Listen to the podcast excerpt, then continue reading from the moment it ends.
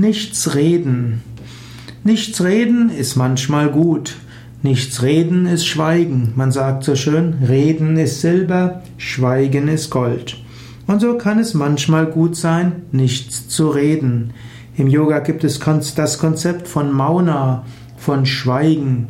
Und es wird empfohlen, einen Tag, eine Stunde am Tag nichts zu reden und dabei spirituelle Praktiken zu üben.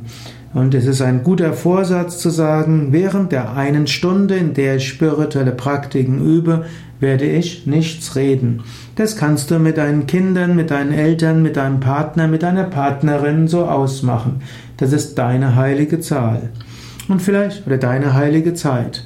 Und vielleicht willst du einmal die Woche auch mal zwei, drei Stunden nichts reden. Nichts reden kann dich regenerieren, kann dir neue Kraft geben. Und wenn du merkst, dass deine Psyche gereizt ist, wenn du merkst, dass deine Nerven blank liegen, kann es hilfreich sein, auch mal ein paar Tage in einen Yoga-Ashram zu gehen und dort vielleicht auch einen halben Tag oder einen Tag nichts reden.